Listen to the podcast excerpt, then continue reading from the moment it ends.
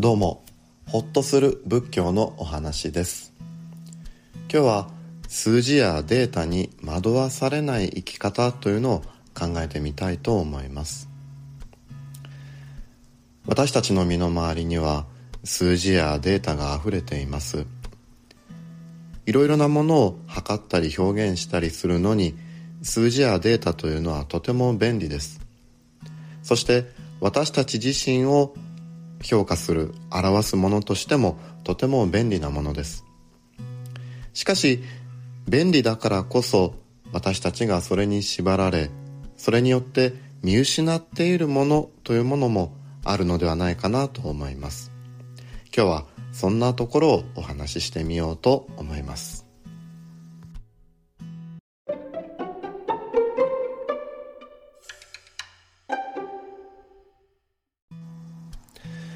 まずはじめに仏教の考え方を少しお話ししてみたいと思います。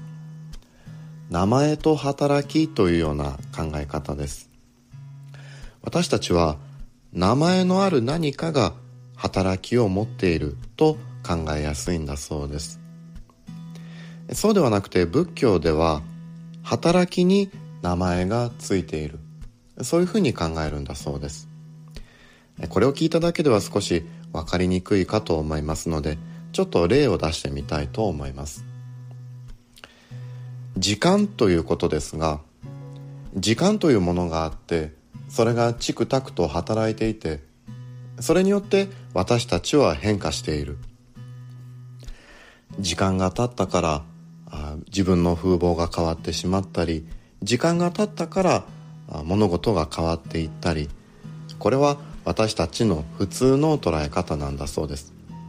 でも仏教ではそれは逆さに物事を見ているよと説いていくのです。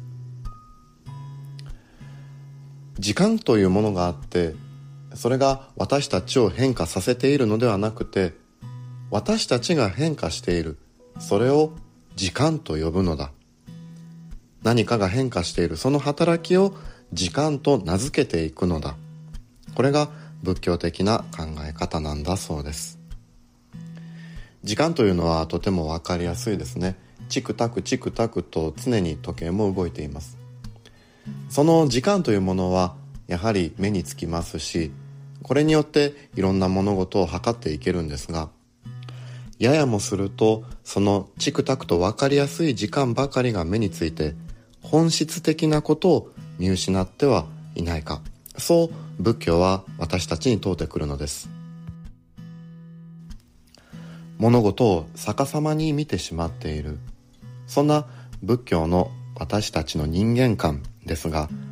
これは数字やデータというところにも当てはまるのだと思います。数字やデータというのはとても分かりやすく何か私たちの本質を表しているように見える時もあります。しかし仏教では数字やデータは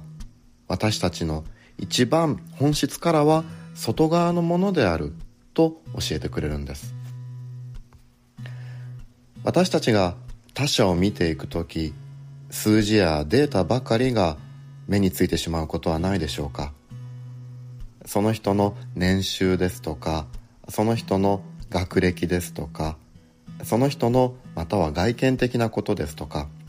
そういったことばかりが目についてしまってその人が何を願い何を思い生きているかというところまで思いが至らない。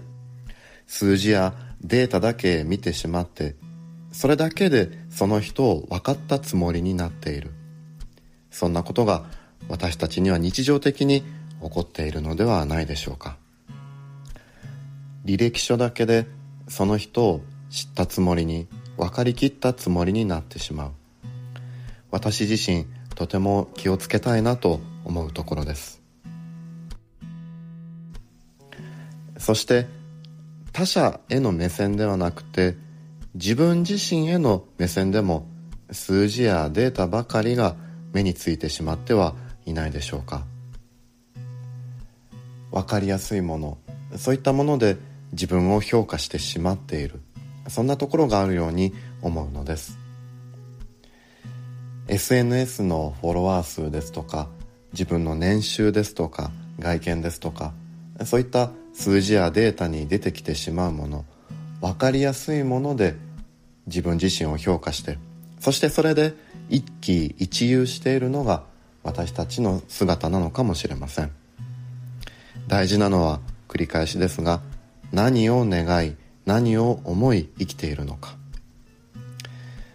そういった自分の本質的なところ中心のところコアにあるものに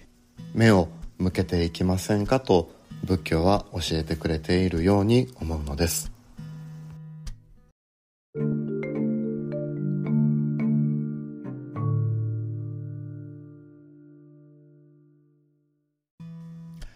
数字やデータなど分かりやすいもので一喜一憂してしまう私たちですが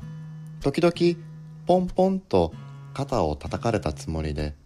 それが一番大事なものではないよ。もっと大事なものが中心のコアのところにあるんだよと自分で自分を励ますことができたらそれは数字やデータに惑わされない生き方なのではないかなと思ったりいたします。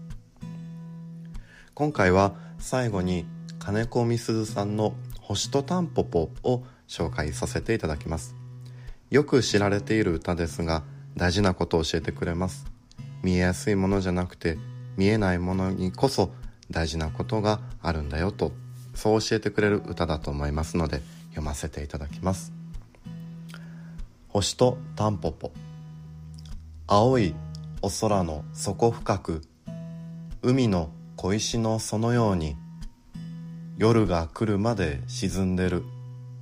昼のお星は目に見えぬ。見えぬけれどもあるんだよ。見えぬものでもあるんだよ。散ってすがれたタンポポの河原の隙に黙って春の来るまで隠れてる。強いその根は目に見えぬ。見えぬけれどもあるんだよ。見えぬものでもあるんだよ。ようこそお聴きくださいました。今日はこれまで。どうぞご無理なくお過ごしください。失礼します。